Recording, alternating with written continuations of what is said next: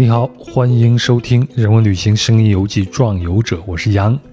哎，先给大家说声抱歉啊，原定于今天播出的酸辣东南亚系列之越南篇呢，因为一个特殊的原因要延后推出，啊，就是在下周二，也就是元旦假期后再播出了。哎，那是什么特殊原因呢？啊，在几个月前呢，我就看到著名相声演员阎鹤祥和他的摩友一起从北极圈沿着泛美公路。骑到了中美洲的巴拿马，哎，那作为一个想象中的摩旅爱好者啊，我是很关注而而且很羡慕的。那在十一月初呢，我得知他即将开始南美的摩托车骑行，那么呢，我想我们很可能就在南美的某个地方能见到啊，于是就动了这个心思啊，在朋友的介绍下，我我们就认识了。我们先约在十一月底在哥伦比亚的波哥大见，哎，但就是像。我们的旅途一样呢，总会发生一些突然而至的变化嘛，时间老是凑不上。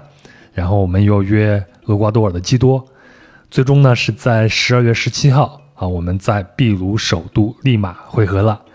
哎，那我去找他的时候呢，已经是晚上十点多了啊。结束了一天的这个行程呢，疲惫的阎鹤香还有一些咳嗽。那前一阵儿他刚刚发过一次烧。但是没有耽误他每天那么长时间的骑行，而且他还特别细心的提醒我们要注意防护。呃，那我们坐下来聊了一个小时，然后聊了聊摩托车，聊了旅行，聊聊属于我们这个阶段和年龄的烦恼和困惑。我之前也说过，对于《壮游者》这档节目呢，我想象和努力营造的节目氛围是，在一个青年旅社的大厅里边，我遇到了一个有故事的人，那我们坐下来，请他。聊聊对这个世界某一处的发现和观察，那你也在听，偶尔也插一句嘴。那么这一次，就让我们一起录遇严鹤祥。我录过好多博客，谁大各家的这设备全全都不太一样。嗯，这个是专门为博客制作者生产的一款博客，我出来带的时候也很方便。可以，可以，可以。行，那咱们就随便聊。今天真的就是一个对。路遇阎鹤祥，偶遇偶遇，呃，我也没有任何的一个准备，先跟我们壮游者听友打一声招呼，好吧？好，壮游者的听众朋友们，我是阎鹤祥，我一个名字叫壮壮，所以我出来游也是壮游。我以前真一开始出来我就叫壮游，嗯，对对对，我我我我对就是壮游的这个概念最开始也很推崇，我觉得这就是很重要学习的一部分，嗯嗯，所以我很。惊讶的一点，或者说我认识你的时候啊，啊，是我之前去听故事 FM，啊，是那期什么我说相声虚假繁荣那个吧？艾哲去采访你，对，然后那是我对你的第一次有印象。很多就是播客圈的人对我有印象，都是因为那期节目。那是你的第一次播客，是我第一次。然后我也没有想到，我也没有想到那个节目就那么出圈，你知道吧？嗯，就是所有的人都说，好多人都听了那个节目。嗯。是，咱今天咱不聊你你行内的这些事儿啊啊，没关系，聊也可以，对，跟这也有关系。我出来玩跟行内事有很大关系啊，你自己都说了是吧？对，这没事儿，这没有什么无聊的。嗯，我先说一下我对你的印象，我印象最深的是你在那期节目里边聊到说，你听故事 FM 的中元节的一期特辑的时候，是在西藏山南地区。然后你开车去，然后在露营的时候，对对对，然后你听那期节目，对。我当时心里想，我操，这就是个壮游者呀！对，因为我之前啊，说不好听一点，我对相声圈的这个，你知道，我咱们这种年龄，我们是经历过相声引领我们啊进入到喜剧领领域的这些人，后来有有了电视相声，相声的没落，没错，一直到您的师傅郭德纲重新把它给弄起来，嗯，中间有很长一段时间我是不关注这个行业的，是，所以。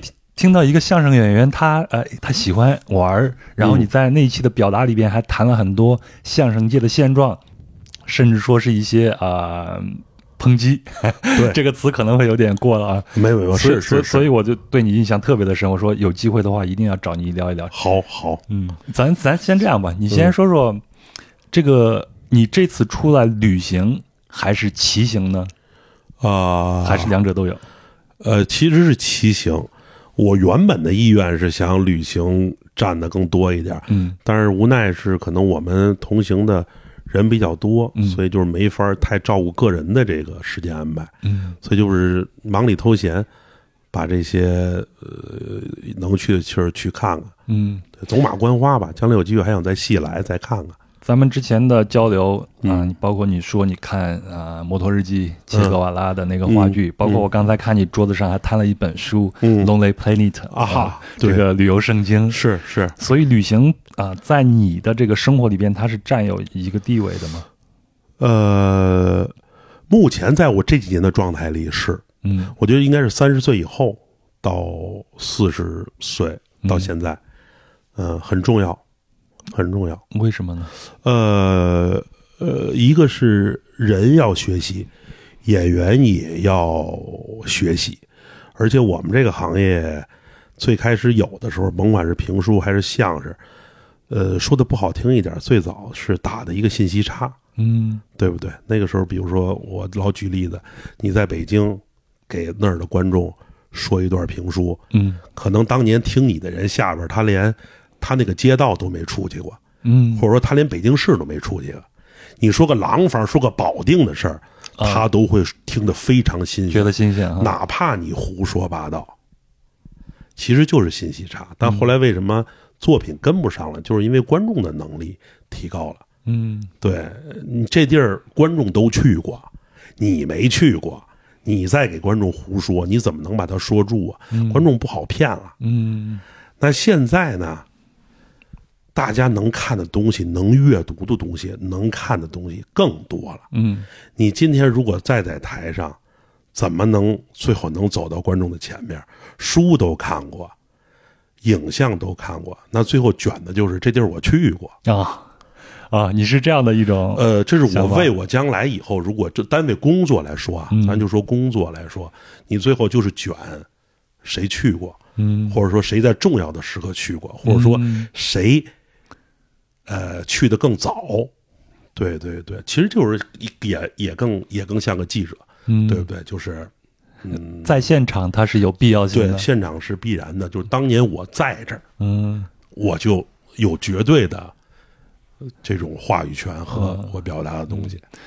因为之前也跟其他的朋友聊的时候啊，嗯会说这个如果是一个普通的旅行者和一个壮游者，他之间会有一个什么样的一个区别？嗯我的一个粗浅的一个想法不一定对啊，就是说嗯，可能就是在咱们这个年龄，或者说是一个壮游者的话，我们会把这种旅行当成一个学习的一个过对程，，就是就学习，是一边走一边学习。没错没错你你你也是这样，对，就是说好多东西，你之前在文字书本上看过，嗯等你到了以后，你发现有很多不同的地方。嗯呃，最大的意义是你去过这个地方以后，你再回过头来把当初看的东西再看哎一遍，对，嗯有非常不一样深刻的感悟。是，比如像你这次拉美之行、南美之行啊，嗯，嗯，最最近这几天有什么跟你之前的印象里边有一样或者不一样的地方吗？呃，太多了，就是非常太多。比如说，你看我昨天骑着车从那个特鲁西略，就是从厄瓜多尔入境以后，呃，咵一下骑到那个秘鲁，就我才理解，比如小学地理课老师跟你说，为什么在南北回归线会分布这种沙漠，嗯。在大陆的西海岸会分布沙漠，嗯，它受这个副热带高气压带的影响，哇，包括南你这个半球书，读的是真熟，对啊，包括南半球为什么洋流，嗯。它是逆时针转，嗯它这个寒流是从南极走完以后才吹到大陆的西岸，嗯。导致这个地方才会有沙漠。你小时候看这些东西，你觉得这没印象，嗯。也没概念。但当你骑着你摩托车以一百五十公里的时速驶过那条沙漠公路的时候，你对这个东西你就全了解跟理解了。嗯。你就觉得这个地球这个东西是真的，那些的概念、那些知识，就是很多东西，到你一定年纪以后，你发现一切东西都是可印证的，你才相信很多学习的过程，对，对，才理解了学习究竟是什么，就是学而时习之嘛。那我们的老说学，他他那个习，他不是学习，是反复实践的过程，它是一个非常快乐的事儿。嗯。对，所以现在咱们所在的这个利马是一个无语的城市，对啊，对吧？对，包括他他他他，为什么粉尘灰尘那么大？是它对它往上走，它可能纬度呃那个海拔越高，它的温度可能反而是更高的，所以它气流是往下走的嘛。是它沉，它吹不走还有这个咱们住的这个海岸边，为什么适合这个滑翔、飞翔啊，都是跟这个气对，流跟气流有关系很大的关系。啊对对，所以，如果你真的不到这儿的话，你可能是看不到这个，看不到这个的话，它可能不会引起你这种好奇。对呀、它很不一样。样。你看，我去摩洛哥，嗯去撒哈拉沙漠我也去过。然后我那天我在想，你看三毛写那个书，嗯，他那个经典的大家那些语言啊，说他妈想你的每一天人变成一个水，呃，嗯一粒沙就变成撒哈拉，什么想你每天变成一个水就变成太平洋，嗯。这不对呀，那他那不是大西洋吗？他三毛那句话应该是写的是利马，嗯，你知道吗？三毛也很喜欢南美，来了好几次。哦哦，那他那他那个书，他那句话，他肯定写的不是撒哈拉，他肯定写的是南美，嗯，对吧？我是印象最深的是说，三毛曾经在墨西哥的人类博物人类学博物馆里边看到了一个上吊神，就自杀神，啊，所以这一点可能就是为他以后的这个命运埋下了一个伏笔。嗯。我也是看到了这个，在这次我去墨西哥的人类学博物哦馆哦、那我也去了。对我就要仔细的去看一看。哎我没找我没找到，但是我找到了玉米神，哦，玉米那我看见嗯了，，可能是一个很小的一个雕刻。哦，哎，不过现在还有一种说法说，嗯，现在因为我们用互联网已经消除了这种信息差，嗯。你坐在家里边通过互联网，你可以了解到嗯无限多这个东西，嗯那去现场都已经没有什么价值了。嗯，你会认同这样的说法吗？那肯定不是啊，就是我觉得互联网 AI 这个东西发展的越快越大，就是它很可怕，你也不知道它将来会发展成什么样，嗯对吧？可能你将来哪天躺在床上，你戴一个 AI 的眼镜儿或者怎么着，嗯，包括什么现在，包括我们今天我特奇的，我们规划明年非洲这个旅行，我们都可以拿 ChatGPT 规划了。嗯就是你告诉他，他可以给你大体梳理一个状态。嗯包括今天我跟我这个领队，我们也说，我说以后我们这些，比如你看今天我们从厄瓜多尔骑车骑到这儿，这个信息将来是要卖钱的，这都是给大数据学习的资料。嗯将来你，我觉得有一天过十年以后，那些年轻的摩友再跟拆拆 GPT 说，我想环球摩旅，嗯，那有一个非常精密的、准确的摩旅计划。你们这些数据就可以为他们了。对呀、啊我说这个数据，这微软，比如要找我们买是要卖钱的。我说咱这个，嗯。对我们攒了非常多的经验，一天能骑多少公里，什么季节、什么气候，住在哪儿是最合适的，包括住在什么位置是最合适的，这都很重要。嗯然后回到你刚才的问题，我觉得这个，我觉得就不用回答，就是说你回归人类本身这个状态嘛，嗯就是我摩旅这感觉最好，就是人他终究是个生物嘛，他是个生物，他就要回归他生物最本来那个状态，就是摩旅，包括旅行这个事儿。能超脱我这个人类这种碳基生物能做的，就是在我有限的时间跟精力这个时间里，我能走遍这个世界上，我本应该这个寿命里我走不完的这些地方。嗯，对，包括好多人问我为什么不开汽车，要骑摩托车，哎，不坐飞机。我也想问这个问题。这个跟我刚才说的那个东西是一样的，就是说，当我骑摩托车，可以在两三个月或者三四个月的时间，从北极到南极，嗯就是超越了造物主给我这个生物所赋予的能力。嗯，飞机不更甚了吗不啊，只有摩托车，你才像一个生物。？OK，我的视线对景观的探索跟感知，包括温度，嗯我对它的感知，包括气味的感知，这些东西都是全方位的，没有任何一个交通工具能有替代所有这些东西。嗯我只是人为的提高了我这个生物的运行速度，嗯其他的都是我自然感知的东西。嗯，这个是五官是完全能感受到的，完全能感受到的，就是视觉、嗅觉、味觉、感觉，只是提高了速度。就是在我认为，骑摩托车在世上走是第一物种和第一生物。那徒步爱好者和骑自行车的爱好者会不会有另外一种解释呢？啊，不，就是说，以单用效率来讲，啊那我这个就是最高的。嗯对，如果就是效率来讲，我最快的速度感觉这个变化，那就是摩托车。嗯，你什么时候迷上摩托车的？嗯，这就跟说相声有关系了。那就是因为最早是因为那时候说相声还有工作要赶场，来不及。嗯，这个我给大家稍微介绍一下。嗯，在阎鹤祥进入到德云社之之前很长一段时间，包括进去很长一段时间，你还是有本职工作的。对对对，那时候有兼职，要赶场，还要赶工作，所以就要找一个便捷的交通工具。嗯，然后就开始骑摩托车，然后。呃，对摩托车这种跨洲际的摩旅，小时候是个梦想，因为我特别小的时候，应该是十几岁，也不算很小。我在北京马路上看过两个法国老头儿，嗯，骑宝马从巴黎骑到北京，哦，我印象非常深。然后那时候就觉得，哇塞，那时候感觉你不可能这个事儿，你就是看看，你觉心就是你都没有敢想过这个事儿，有一天我也有可能，嗯。对，但是突然有一天，你觉得这个事儿有可能的时候，你觉得你就想把这个事儿就是做一下，对对对。然后我觉得这也是对我们这两年做事儿的一个改变，就这个事儿，你只要想把它去做了，它有时候，啊，它就是能做成。OK，包括这回泛美公路这，我们一开始计划时候很多困难，嗯，包括今天我们遇到很多，你要骑摩托车过边境、过边检，遇到太多的事儿，是非常的麻烦，而且这些困难。可能在你之前做准备去想象它的时候，它会更难一些。真正去做了，你你可能会发现，我我能解决掉它。对，呃，做的时候做过了，你也会感觉哇塞，这个困难太困难了。嗯。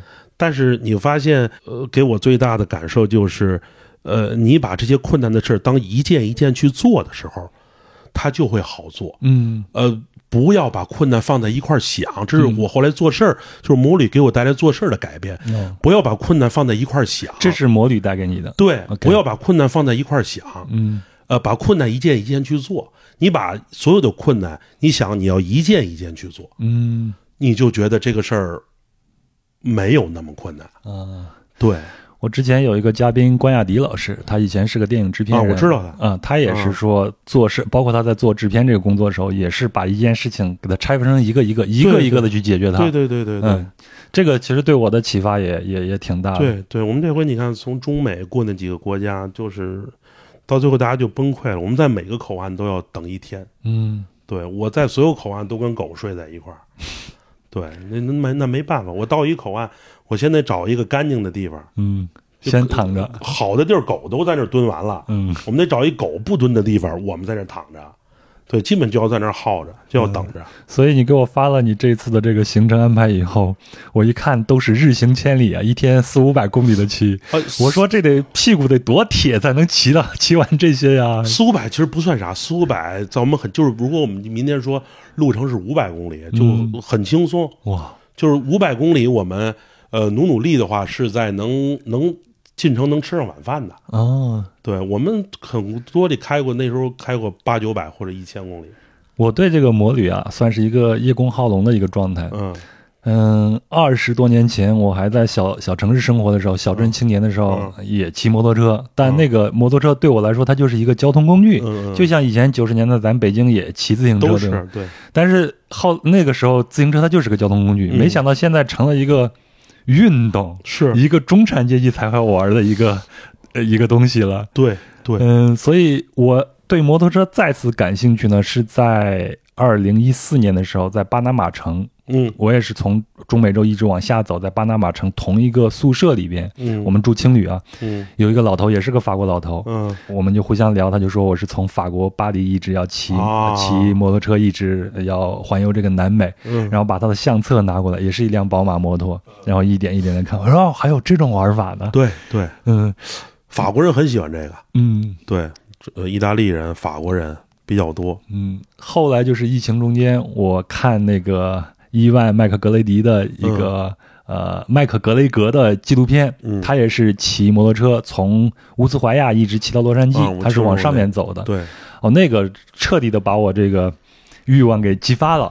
然后我就去学了一个摩，因为以前会骑，但是没有证啊。然后就学了一个，学完以后呢，哈 哈我女朋友不让我买车，是觉得危险是吧？是呃，其实还是我自己懦弱了，最后一直没买。哎，这次看到你骑的时候，哇，这替我实现了一个梦想。确实是危险，摩托车确实是个非常危险的运动，因为基本你 要不要喝点水？没事，我有点咳嗽，不能让也不能有啥闪，不能有啥闪失，确实是、安全，你们是怎么考虑的呢？安全就是首先来说得控制速度，得管住右手。摩托车其实最重要的安全意识，你对交通事故的预判，嗯对，你要把你上路以后，你视野里的所有人都当成交通肇事者。，OK，哎，所以我听你这句话，你应该是在之前上系统的上过那个摩安课吧、嗯不不不，这都是你常年开车，包括骑摩托车以后总结出来的经验。o k 对你一上路，你就记住，你能看到所有人都是肇事者，他都会突然，呃，转变速度跟方向向你撞来，嗯，这是最重要的事儿。嗯。对对对，那除了这个以外，你这次要穿行这么多国家，你嗯们团队里边、现在目前你们的骑友一共是四个人哈。对，你们会在对这当地的这种治安啊啥的会有一些了解吗？会了解一下，比如之前会说哪个国家治安好一点儿，或者警察呀会不会敲诈人，嗯。会事先了解一点儿，但是了解的肯定跟实际碰到的全都不一样。嗯。对我在厄瓜多尔的时候被警察拦了，然后要要要要我三百美金，嗯。对，八个警察围着我，让我掏三百美金，然后我就装糊涂，我说、嗯、不知道，也没有，他就让我走了。你你怎么看待在旅行中发生的这些事儿？他有很多事情都是突如其来的，甚至可能是不在这个道理之上的。呃，还是遇到事儿解决问题吧，因为我是个处女座，嗯对，就之前可能做事有点完美主义，包括旅行也是，你觉得走一趟，好不容易来一趟，该去都给去，然后出来旅行也是让我放下了这好多强迫症的这件事儿，就是哎出来这件事儿本身，他遇到的所有事儿都是他的一部分，接受改变，然后也顺随于这些突发事件跟改变，嗯，对他都是独一无二的，对于你来说，所以现在碰见这种嗯。突发事件的时候，你会情绪上会有一个起伏吗？我先跟你坦坦率的说一下，我现在还是有这种起伏的。是会有起伏的，会有起伏，但是并不会不会沮丧。我觉得年年轻的时候，比如说今儿遇到一个什么事儿，是我就觉得，哎呀，怎么今儿想好久遇到这么一个事儿啊？但是现在就可能过去了，呃，你就会认为它就是旅程的一部分，嗯，对，它就是由这些东西组成的。前两天我们是一直在联系嘛，啊严老师跟我说说在呃进入到秘鲁的这个呃边境的时候，对被警察给扣了九个小时。，对，扣了我九个小时，嗯，讲讲吧这个。它就是我们入境，因为我们挑了一个不太不太人多的口岸入境，嗯然后它那个连就一座桥嘛，两边各有一个小房子。完了以后，我们团队其他人过都挺好的，到我这儿以后，后来我听他们说就是谈红了，他们叫嗯就出来一个报警，说是什么警察的通缉犯，他就从海关那儿 给我叫到另外一个屋。同名同姓是吗？后来他跟我说是签名一样。啊，跟我护照的签名一样。然后当时就跟我说说你得等警察来带你走。他那个西班牙语那个翻译机，我给我翻的是国际刑警通缉犯。嗯，我说我们还是国际刑警通缉犯，吓坏了。然后就贼麻烦。从海关他开着说说带我去警察局，让我跟着他嗯，去中部城市那个警察局，是让你骑着车跟着他还是？跟着他。哦 OK，然后走到他们中间办，因为他要办车的入境手续，等于我就停在那儿，把车的入境手续办完以后，才能跟着他奔那儿。然后就在那儿办的时候呢，那个警察局的那个领导啊，就开着车就来了，他可能知道这个事儿了，开着一个丰田那海拉克斯那皮卡，关键他那个车斗里还站着他的国家那个特种部队，都是全副武装、荷枪实弹的，哦，就都是为我这事儿来的，我就挺害怕了，就这事儿肯定不是假的，嗯，他肯定是真的。然后到能这我们就可以有一个预判，他不是为了说敲诈一点钱呀啥的。对，他不要这么兴师动众嘛。嗯来了以后，他那个领导跟那个边检那个警察交流半天，又把我从办车手续那个地儿又带回边境，让这两个办事的警察给我写了一个详细的陈述材料，怎么回事？怎么回事？怎么？写了一堆。这天已经快黑了，写完以后他让我签字，我说我不认识西班牙语，我怎么签字？我说我不知道，我不能瞎签啊。嗯他就又拿他翻译机给我瞎翻译半天，我也不知道翻的都是啥，然后又给我写了一个说什么我看不懂这个字儿，所以拒绝签字。嗯哼，写完这以后，又开着车把我带到城市那个警察局，把我放在他们那个警察局那屋里，就无禁止的等待，嗯，就一直等着。你的同伴就在边境的等着。，对他们没有，他们跟着一直跟着，开车也跟着他们，也跟到那个中部那个警察局那儿了，就等着，一直等到天黑，他们给上边反映，然后说半天，我们一点到的口岸，到最后这个事儿全解决完，已经晚上十点了，他们才核实完，说是搞错了，说是有一个说跟我签名比较类似的一个通缉犯。嗯，然后呢，那我说是啥罪过呢？这人咋了？这么重？你还挺好奇，你还对啊？我。说是干嘛了？因为我当时害怕，我说这个你在这儿给我看错了，我在别地儿再看错哦怎么办啊？我得问清楚了。我说或者你们得给我一证明，证明我没问题。嗯那我到基多，别我进了玻利维亚，我知道这是不是全南美通缉，我也不知道啊，嗯对吧？他也也没说啥，然后他后来反正就是说说这个人可能跟你签字一样，但是呢，说这他给我翻译的，我又翻译就他说这个人是一个携带巨额财产，那意思要跑的这么一个人，那个意思，哎，就弄得非常的非常的那啥，嗯，我看你还拍了张自拍。很狼狈，对，搞搞搞搞得我很狼狈。嗯，但是这个事儿会会会影响到你现在的也没。有，我觉得也挺好的。因为对于我来讲，这将来就都是故事和谈资了嘛。嗯都可以放到作品里，或者做到播客里，对吧？嗯这不都大家都是聊的有意思的事儿嘛？嗯然后岁数大了，记性也不好了，有这个一事儿，你一下对这些重要的节点和事儿印象就特别深。哦，我现在就是记性不好，我需要出好多事儿才能把这个东西都记住。哎呀，你这个是强制型的呀。是的，是的，是的，是的。我这回来前两天就说特别，我这样前五天每天都出了一件事儿，就导致我特别的那啥。头一天在机场没让上飞机，嗯，第二天呃机场滞留没赶上飞机，对对，下大雪了，在对波士顿待着。对对，然后第三天到这儿以后转天骑车，我头一天就摔了，我没摔过车，我在那个厄瓜多尔的时候骑摩托车。他因为是因为他这儿的那个高速服务区那个口儿吧，嗯哼，它会咱们那个黄线啊画就是画了，南美的公路呢，它不光画黄线，它那个黄线是一个道牙子，OK，这就是你对这儿的路不了解，还有很多是那种坎儿。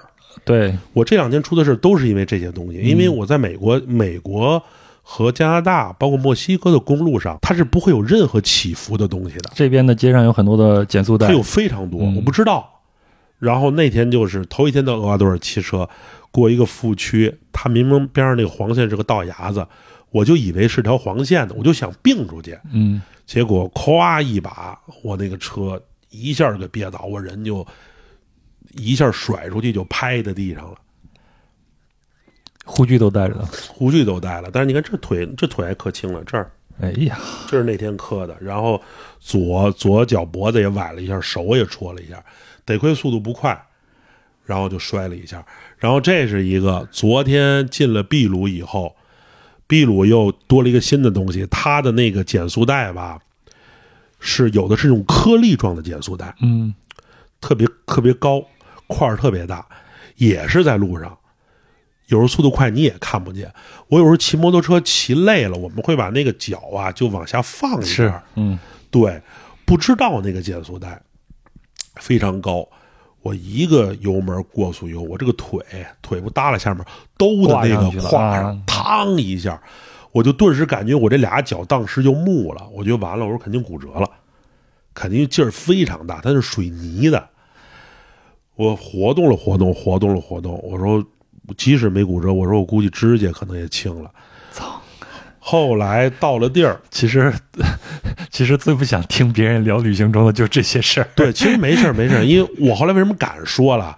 我起出来这次玩前四天都出事儿，后来我就跟我说，如果第五天我还有问题的话，我可能就要考虑是不是还要骑。我说可能是我这个状态不太好。嗯对对对，然后第五天，昨天就是第一天安全，确实没啥事儿，我就觉得呃可能就是调整的好一点，速度稍微放慢点，慢慢慢慢骑吧，也那两个速度都没都很慢，嗯。那两个如果速度快，基本我腿就折了。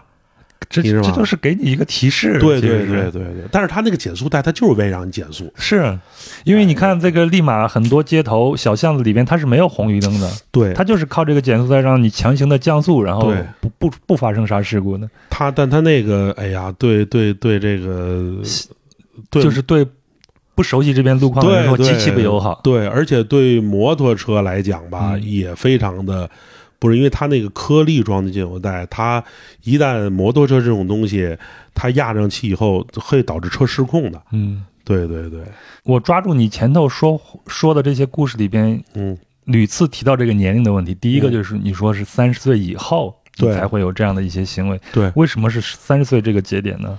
我觉得是首先来说，嗯、有了一些自个儿的思考和认知。嗯。虽然我认为三十岁有点晚啊，嗯，但是我觉得可能是三十岁男人成熟的慢，咱们给自己开脱一下。啊，对对对，就是比如说你会开始去质疑一些东西，是，对，重新去学习一些东西，嗯。然后更了解自己需要补充什么东西嗯，对对对还有就是能认识到自己的能力边界在哪里。啊。是，对，是的，是的，是嗯的。然后我觉得这可能也跟三十岁有关系。然后我觉得这个笼统说就是知道自个儿想要什么，嗯或者是自个儿需要什么，嗯，不骗自个儿了。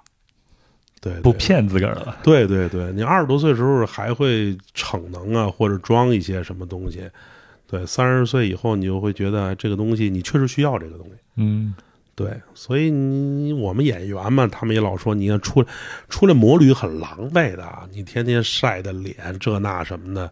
你还是比较著名的，平常不注意自己捯饬的这个人是吧？对，因为摩旅这个东西，它它它本身它出来不是出来装逼的，说我要好打扮的光鲜亮丽，搞得贼帅，然后要为了出片儿什么的，那跟那个没关系，那都是虚的。你要是为弄那个东西，你就不用耗这么大劲怪。怪不得没有摩托车企业赞助你。对对对，他 你看人家赞助那些人都是皮夹克。对他那个他他他他他他他他他不重要，就是我觉得就是一些更我觉得更务实一点吧。嗯我觉得更务实一点。然后你从这里边能得到什么东西，还是我觉得能学习点东西，然后精神上能丰富一点，更重要一点。嗯，你说这个精神的话，我自己有一个感觉啊，嗯就是在三十岁的时候会面临一个迷茫期。嗯，其实这个迷茫期到我四十岁，现在我已经四十个四十五岁了，就更迷茫了，呃对吧？更多的迷茫。我不知道你有没有这样的 是，就是更迷茫，哦，真的吗？就是更迷茫。对，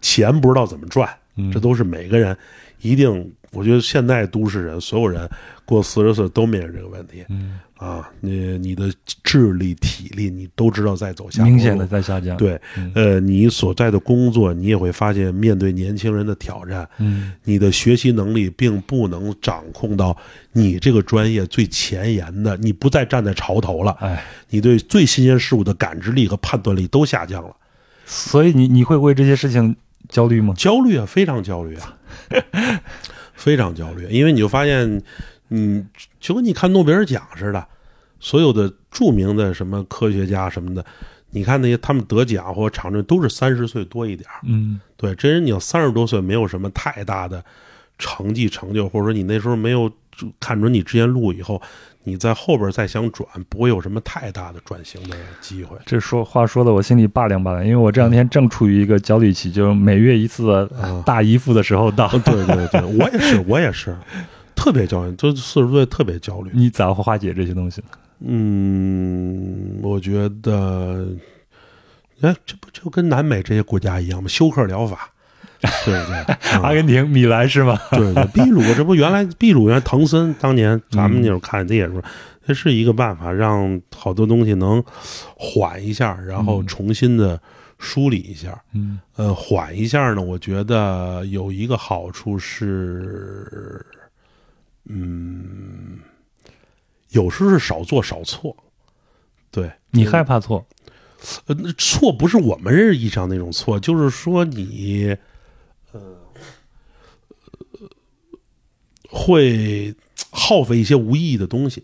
明白。对，耗费，尤其你看我们做，是不是我可以这样来嗯想啊？就是说，因为我们现在这种岁数，嗯，我们的时间成本并没有那么多，或者犯错成本也没有那么多了。对，而且就是说，当你耗的无意义的东西多了以后，会把人耗的很很油，你知道吗？在行业里，我有这感觉。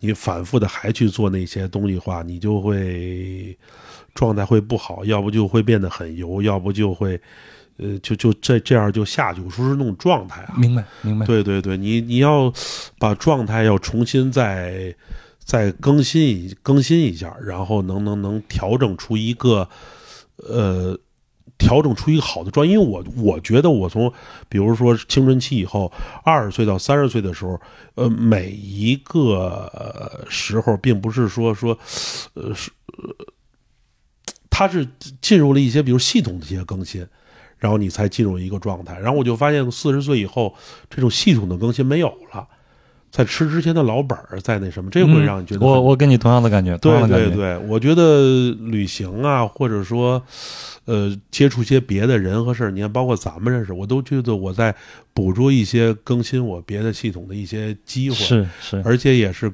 开发自个儿的一些别的状态，一些可能。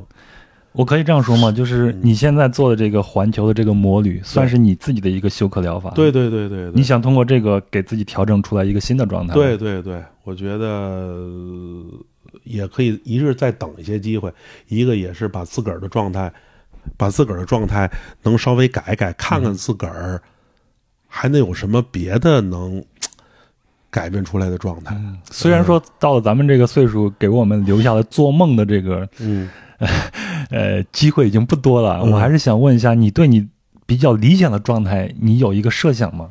你这是指啥呢？工作呀，工作呀，或者你的生活，比如说我的呃心情啊什么的，你有没有一个比较理想的这种状态呢？嗯，其实这也是有时候魔旅给我带来的，就是说，嗯，我觉得人最好的状态是不追求啥，呃，把这个东西做好了、做完美、做完了，就是你每天，呃，都是就是就享受过程，啊，你每天都是那个往那儿去想再弄的那个过程。嗯一个长期主义的对对对对对对，你说长期主义是对吧？的对，嗯然后最大意义是整个这个事儿都做完了以后，你回过头来看整个这件事儿，啊，它是有一个整体的意义在这儿。我们并不追求今天这一天我们要做了啥，到达什么地方。嗯，你有没有这样的一种感觉，就是嗯觉得咱们过了四十岁以后，这个日子过得非常非常的快？是我过三十岁以后就觉得非常快。我我时常会有一种这种时间恐慌在之前啊，嗯后来我自己想了一种方法，就是我不再用这个时间来记记年了，嗯或者是一年来记时间了，啊，我就用事儿来做。嗯比如说，我想做一个呃东南亚系列，或者我想做一个拉美的系列，嗯那我就看我这个能做完了，哎，我这个时间段暂时完成了，就刻意的去忽略那个时间。但是很难，你还是会天天会想这个事儿。就是我我现在更焦虑的是，哎呀，我最近没有约到什么好的这种嘉宾呀、哦或者是哪哪个嘉宾又拒绝我了。没有，我觉得有那种播客，我觉得挺好。我觉得，呃，有个事儿做，他又没有给你带来那么大的压力，嗯然后每回你还能认识个新朋友，嗯我觉得聊聊天儿，然后我觉得每一个工作还都有可能创造一些别的新机会。嗯，嗯，我本来是不想跟你聊这个工作的这个问题啊，嗯既然就聊到这儿了，啊，没事儿，咱们都可以聊你。现在是在找一些希望啊、通过你现在做这些事儿，给你再找到一些新的这种机会吗？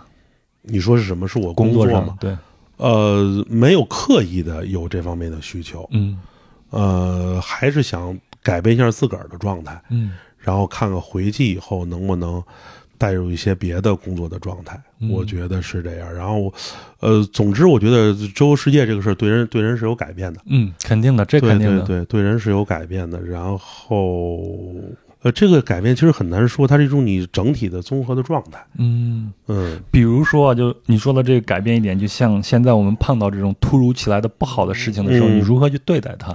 我觉得这个可能你在长期的在现实生活里边，对，可能你的情绪一下子就爆发了。但是现在我们就知道，哦，你只要出来旅行，你一定会碰见这些事儿的。是的，就像现在我们为了办签证，我们已经在利马滞留了一周了，可能还要再待一周。没错，嗯，这可能都不在原来不在我的计划之内，但是你就得接受它。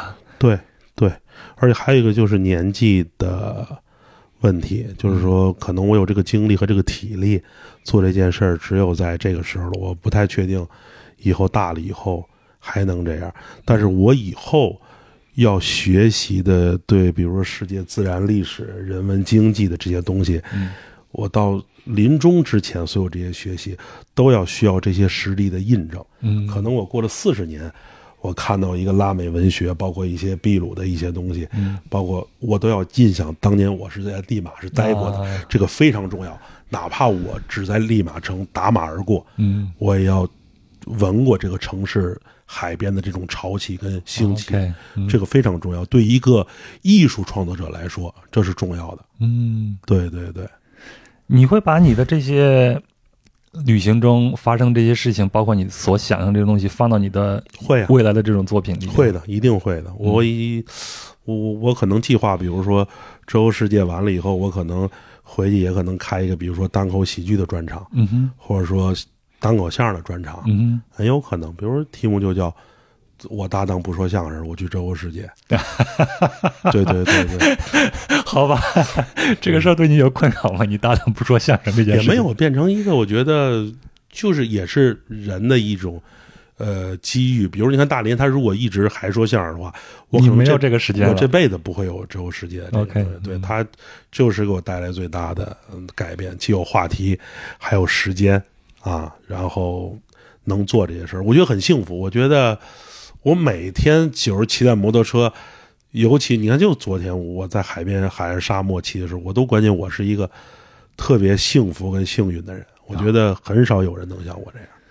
我我现在也是，几乎我一想到这个问题，我就说，哎，我现在真的是，这这不是在说什么瞎话，真的就非常感恩，现在我能有这样的一个机会，是的，因为你也不知道明天或明年你还有没有这样的机会了。对我，我经常就是在外玩的时候，就是感恩时代，感恩科技嗯给我带来的这个东西。我不可能有翻译机，不可能有 Uber 随便到那儿打车就能走，嗯，这都是科技跟时代给我带来的方便。科技让现在的这些旅行者们明显是有了一个更高效的这样一没错个没错效率了。对嗯对对对对，所以这确实是确实是如此。现在我们你像环游一下地球，相对来说还是简单的一件事情。简单要多了。对对对，哎，你之前来南美的时候，对南美有什么其他的一一些想象吗？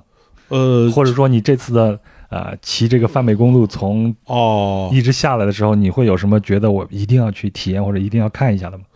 嗯，比较泛泛，因为比如你看之前，呃，没来南美之前，可能就是这几个重要的景点儿我想去，你比如马丘比丘，嗯什么那个玻利维亚那个那个那个那个那个天空之镜天天空之镜，嗯对，像什么乌斯怀亚这种要打卡的这些地方，什么圣保罗、里约呀，嗯呃，其实就是最大意义，并不是说你要去干嘛干嘛干嘛，就是最大意义就是你一定要到过这些地方。，OK，一定要到过，到过以后，它是一个连续的东西。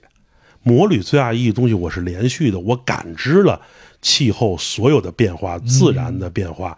我看的那个地图的感觉跟你们是不一样，因为我知道它是怎么变化的。嗯，这才是特别棒。就像现在，因为我这是第三次来南美了，嗯就是我如果我们聊起来南美的话，我脑子里边是有一张地图的，嗯。我，就知道在哪儿在哪儿，然后我们大概怎么样能走过去。对对对，嗯。然后之前包括你也能理解了很多，他之前历史上的一些，你从一些边境上为，你看我们从他们哥伦比亚进厄瓜多尔就非常方便，两个小时手续就办完了。嗯你从厄瓜多尔进秘鲁，它就会有一些有问题的一些东西。那他之前他他们大哥伦比亚区，它就是一国家嘛，，嗯它自然就会要好一点。嗯，对对对对对然后像有些国家可能有一些战争或者纷争啊，对然后它的边境就会紧张一些。对对，拉美还是在我们这一代人小时候里边，它还有一些呃魔幻的一些意境，尤其对中国人的感觉，嗯对他的性格，呃，自然地理的成因，包括我们小时候听到这些，甭管是你像格瓦拉、嗯卡斯特罗，嗯包括阿连德，这都是就是就我们我们对拉美都是对对左翼啊，比如共产主义啊这些是风起风起云涌的二十世纪这这这这几年。咱小时候看的电视里边，这些人物都是经常出现的。对对对而且我们最早咱们是呃第三世界的兄弟，对吧？对对对，亚非拉嘛，我们一提就是这个，然后你就感觉这个土地上它充满了这种。呃，错综复杂的这种，就呃，拉米这个地儿，你来以后，你就认识到，啊，这个世界他妈就是复杂的，这是我特别喜欢拉美的一个原因。它就是复杂的。然后你认识到的拉美的复杂，你就知道，啊，他们什么都是复杂的，它一切都是有原因的，一切它都是一句话解释不清楚的。对，昨天我跟贝贝，我女朋友，我们俩人吃饭的时候还在聊天，嗯说虽然我们现在已经在拉美待了两两个月了，嗯，而且有时候我们也可以近距离的接触这些拉美人民，像我们的房东，但是始终感觉我们面前还是有一个防爆玻璃啊，或者是银行那种玻璃一样，你能看见他嘴在说话，你也能看见他，但是你不知道到底是怎么想的。对对，还是没法，你你很难，就比如你很难形容拉美的这个文化主流文化是文明是什么，你就是说不清楚。对，比如像为什么说你像阿根廷这么好的这种资源，对吗？嗯他国家现在搞成呃这样的一个样子，需要他们用一个休克休克疗法，对可能跟他的历史啊，跟他的风原因物有很大很大的一个原对，因。包括殖民主义对他们的影响，嗯，对，包括现在全球这种局势对他这种新的影响，是他始终不是处在全球主流主导地位，他就要受大国的这些钳制跟影响。是，对，殖民者走了，然后从他的北边的邻居过来，这种资产的这种控制又进来了。对对，然后自己他因为政体的各种原因，他又导致他，嗯所以他这些国家面临的问题都一样。嗯，对，哎我看你发微博说你原来看那个切格瓦拉嗯的那个话剧嘛，嗯。你你你对他是有一种很深的这种情感吗？对，就是当年的热热血嘛。我我因为我印象最深的是，我小时候我们家电视还是黑白电视机呢，嗯。就是那次就是古巴把切格瓦拉的那个遗骸还是骨灰嗯，运回哈瓦那，对，因为切格瓦拉是在玻利维亚被处死的，很重要的一个仪式。那是我们家电视机那是哪一年？九九九十年代中了吧？对，新闻新闻联播最后很简短播报了那么一段，嗯然后包括小时候对 小时候咱玩那古巴英雄那个游戏，嗯，哎，我没玩过那个，是那个那个 掌机上那种古巴英雄那两个人其实就是一个是格瓦拉，一个是卡瑟罗，啊，一红一白。嗯，他那个当时那个人设就是那样，那个啪一出来就是卡瑟罗那个头像。呃，那个时候的热血青年对格瓦拉这种革命精神、自由、浪漫主义，为了解放全人类这种东西，它是一种天然的这种契合。对，对，我们小时候受的也是这种教育。对对，你就感觉我操，这才是说的油腻一点啊，就是好，这是男人应该应该做的事儿。对对，你要他妈解放全人类嗯啊，你要那个要他妈革命，要他妈战斗，嗯要他妈不能妥协，要一直的他妈的战斗下去。嗯然后你又是在那种丛林，呃，炎热。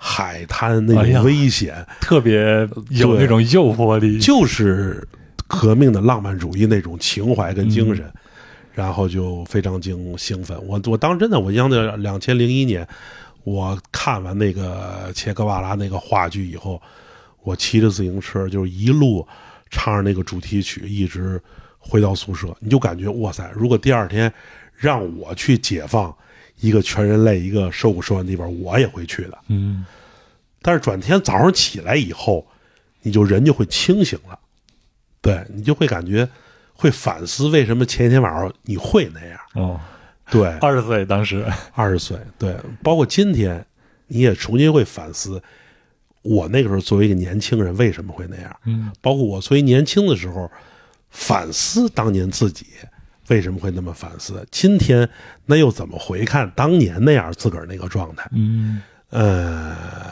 这好有意思啊。是很有意思。然后包括今天，我们用不同的呃历史价值观再重新怎么看格瓦拉？是，对我们重新现在对格瓦拉也有很多不同的这种看法。对啊对对啊，我们今天我们也四十多岁了，嗯我们面对了这么多事情，甭管是工作、生活经历，我们现在可能会更现实了。对我们对我们对大局究竟我们怎么看？我们也从我们会重新看看看格瓦拉，然后你也会重新看拉美的这些历史，嗯，嗯，革命，格瓦拉不就是骑了一辆摩托从他老家出发，一直骑到玻利维亚吗？对对对对对，他是他他那时候反了反反着转了一对圈，对。对，往往往那边走，嗯，所以从这个意义上来说，骑摩托确实像你前头所说的，它是一个最好的一种方式，对对对，就最有是效的一种方式。说走就走，简单，然后就是我我就要做这件事儿，我没有那么多牵挂，就是我要做。嗯但他年轻啊，那时候他他死时候才多大？嗯，年轻，我们年轻时候没有这些想法。这趟旅程的话，你会给他做成一个，我不说是像相声啊、啊单口喜剧这样作品，比如说像其他的一种记录的方式嗯呈现给大家吗？呃，没有那么刻意。我觉得他，我所有这些事业旅行，我都会把它放在自个儿的脑子里跟记忆库里，嗯时不时的会把它，比如说整合起来，或者单独摘几个拿出来，嗯做一个几个点，可能系列来说。单有一个系列可以，比如说聊聊气候嗯对我们的改变，比如单有系列聊一聊两国关系嗯对这个事儿的改变，它可以做成不同的系列。嗯，你要是做播客的话。呃，如果你自己做，嗯我自荐去跟你做一个捧哏，跟你聊聊这些好。好好，我这我这回其实就是想 每次到一个地儿两三天录一期，嗯但是后来觉得也，我也怕收音的效果呀，嗯，包括剪辑，我自个儿怎么弄这对个东西。我一开始是特想，就是每天不管怎么说，我都聊半个小时，嗯。就把它留下来，看看到时候能怎么着。这种及时的，我觉得你可以当一个记录。嗯但是如果要真是做节目的话，就像你前头说的，嗯我们之前来之前我们会做一些资料，但是嗯来了以后，你有一些更现实的或者更真实的那种感受，嗯你回去以后再去看那些书啊什么的时候，你的可能想法就又不一样。对对对对，那个时候再做可能会更棒一些。，对完全不一样。就跟我这到秘鲁，我没想到秘鲁这么脏。立马 对我路上更立马立马是最干净的。哦，我从瓦多尔过来，那个我就跟我跟那个微博写的，我一进沙漠，我以为是都是圣诞树呢。我说、嗯我说秘鲁人够浪漫的呀，全是挂的塑料，全是塑料垃圾袋儿，哦五五五五光十色的，一全是垃圾，嗯。全是垃圾。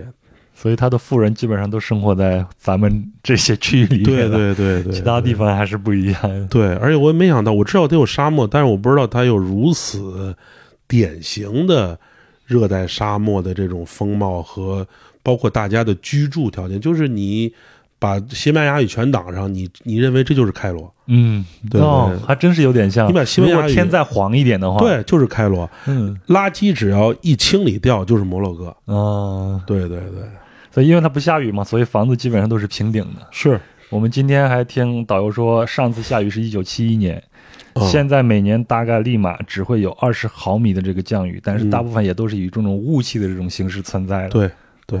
那这些东西你如果不来的话，感受不它到。第二，它第二干旱的首都，它就只只比开罗要湿润一点儿。稍微的再给我们介绍一下你这次的这种行程，包括你之前嗯在北美的那一段。哦，我们就是，嗯，北美，我们先去的阿拉斯加嘛，嗯我们把车运到西雅图，然后从西雅图到阿拉斯加的安格雷奇，嗯从安格雷奇我们其实出发就是先往上走，一直走到那个司马镇，，OK，对，北极圈，嗯然后从那儿开始再往下。走经典的那个泛美公路进加拿大。但是我有一个上半段遗憾，就是我加拿大签证没下来，嗯，对，就没给我办，我也不知道为啥，可能是不是跟我那个专业有啥关系？对，等于我把美国那段隔隔过去了。嗯你指的是你以前电信的那个专业？通信那个专业通信电 OK，对对对理解我不知道是有啥问题了。然后等于我从西雅图开始，又跟着他们，嗯。呃，走西海岸，从那个嗯旧金山，然后圣何塞，然后到洛杉矶，嗯。从洛杉矶，然后进的新墨西哥内华达，然后亚利桑那，嗯。就是六经典六六六六条公路嘛。嗯。然后一直是那个俄克拉巴河马，然后密苏里，然后一直到的伊利诺伊，然后我们就去趟密尔沃基，因为嗯。今年是呃哈雷一百二十周年，啊。本来我们要想是呃骑自己的哈雷到这儿。既参加一百二十周年，然后又走泛美公路，嗯但后来整体的没有策划好，对，然后又去的东部嘛，然后就是奔的纽约，从纽约等于绕到华盛顿，然后进北北卡田纳西，然后进的那个，就你看这个事儿就特别可乐。我们从那个北卡罗来纳过了田纳西以后呢，我们要去奔西奥奥尔良那边，嗯过那蒙哥马利进奥尔良，本来是可以走亚特兰大的。然后呢，我们那个领队那个路线呢就没走亚特兰大。我当时还跟他说：“我说亚亚特兰大这么大城市，我说咱应该去一趟。”嗯，然后就没走。我说挺可惜的。结果这回在亚特兰大就蹲我多待了一天。就你就不能说，你知道吗？我说亚特兰大没去，然后亚特兰大候机就蹲你一天。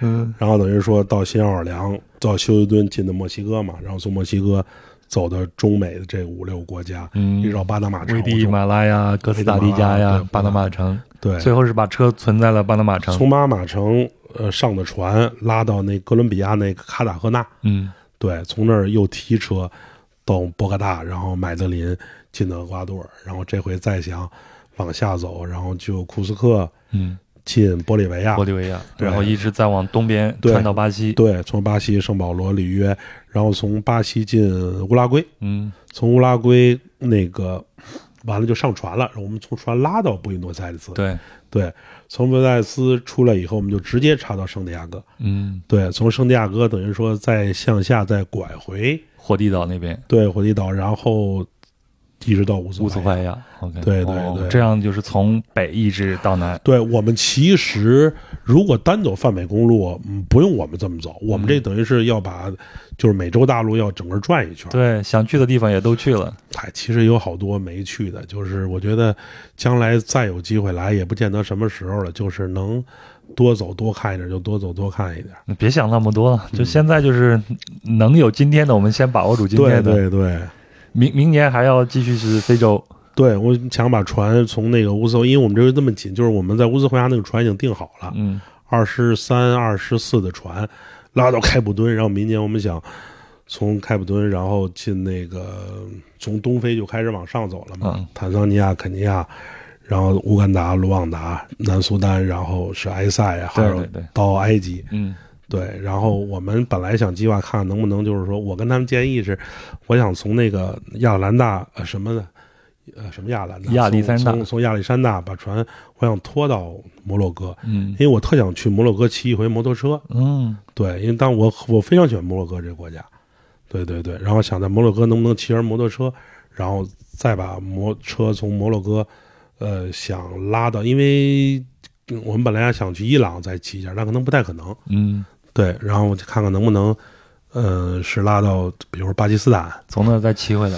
对，骑回来，我要去到旁遮普，嗯，，对，就就可印度，我估计最近可能是不太不太现实的，今年明年我估计都进不去。对，给普嗯通人办签证不太可能了，所以我觉得陆路的可能也就是这样了。我我比如说能有可能的话，我从巴基斯坦转转，能从红旗拉卜我要能骑回西藏，嗯，就是这就可能就比较完美了。太棒了，太棒了！嗯，现在就先呃预祝你这一这一趟旅程啊，一切顺利。然后明年呢，就希望你梦想成真吧。是是是，我看着明年，比如说还是这些国家，一个是像伊朗、印度，如果能开放一些自驾呀，比如说签证什么的，我想能把这些东西能走能全一点。如果印度能过的话，我们是想，比如说再走缅甸，最后我是想从呃越南、老挝那会儿再转一圈再回来。嗯，一聊这个时候，我眼里面就放光。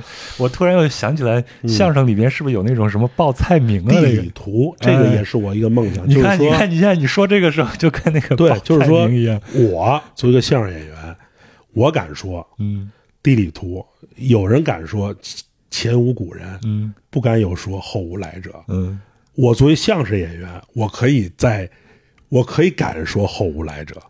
我不信将来还会有说相声的 能骑摩托车把这个劲儿走一段，我我不太信。嗯现在你们相声说相声的很多都开高级的汽车了。嗯，对对对，就是说哪天我在背地理图的时候，我跟大家说，那些背都是假的，我这是真的嗯，啊。行，特别开心能跟任和祥老师今天聊这些，好好而且今天已经很晚了，我真的是不想再打扰啊，没事你休息。没事没事没事。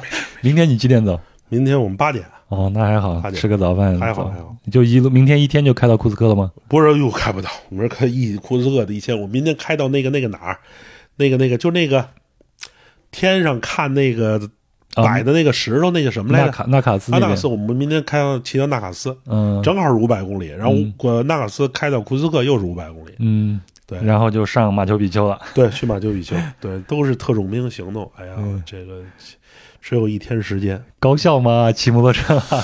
对对对对对，玩的时间也很高效。我给他们看我们的行程，他们都觉得可以，你的效率太高了。行，我我我觉得咱们以后可能还会在某一个点继续再见。会的，。会的，会的。到时候如果你的状态比较好，咱们可以继续再聊一聊看这个估计一月，你可你可能到一月中中下旬，你也到阿根廷了，你应该到阿根廷了，是吧嗯我现在在办着签证的嘛，然后我接下来是秘鲁之后是玻利维亚，哦，玻利维亚，然后我再拐到智利，嗯，然后我想去一趟沙漠，因为沙漠哦。我一直没去过。哦，然后我也会走到最底，到火地岛那边，我坐巴士去乌斯怀亚那边，哦，所以咱们大概那个时间也能在那好啊，太好了，太好了。行，非常开心。我觉得我认识了，其实刚开始没跟你聊的时候，心里有点忐忑，因为我没有面对过这种演演艺界的这种人啊，你以前，没有，你节目里没有请过演，你基本上没有演艺界的人士哦啊。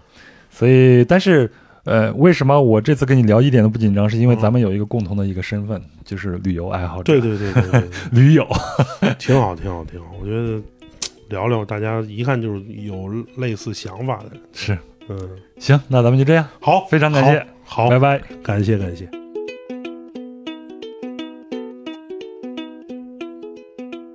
那这就是本期节目的全部内容了啊！再次感谢严鹤翔的分享，也感谢您的陪伴和收听。最后呢，如果您对本期节目有什么想说的、想聊的，欢迎在评论区里边留言。那壮游者呢是一档独立播客，也很需要您的支持和赞助。那赞助方式一共有三种，会在声音简介里边呈现。啊，再次感谢。那如果您要加入壮游者的听友群呢，请添加“壮游者二零一八”，也就是“壮游者”的拼音全拼加上二零一八。那也提醒您，如果使用苹果播客来收听节目，请一定要点右上角的关注。那如果是其他平台呢，也要点订阅，这样就不会漏掉壮游者的更新了。也非常希望您能够转发壮游者给身边同样喜欢旅行的朋友，点赞、评论和转发也是对壮游者的支持，非常感谢。好，那就祝您二零二四年的元旦快乐！哎，新的一年又要来了，啊，过去的一年过得可真快。那我相信有不少听友有新的目标和计划，那么呢，也许我们就要像严鹤翔说的那样去做，啊，把事情分成一个一个去做，那把可能出现的困难呢，也分成一个一个去解决。嗯，我想咱们都能踏上我们想要的旅途。那就这样，咱们下周二见。下周二我们继续酸辣东南亚到越南，再见。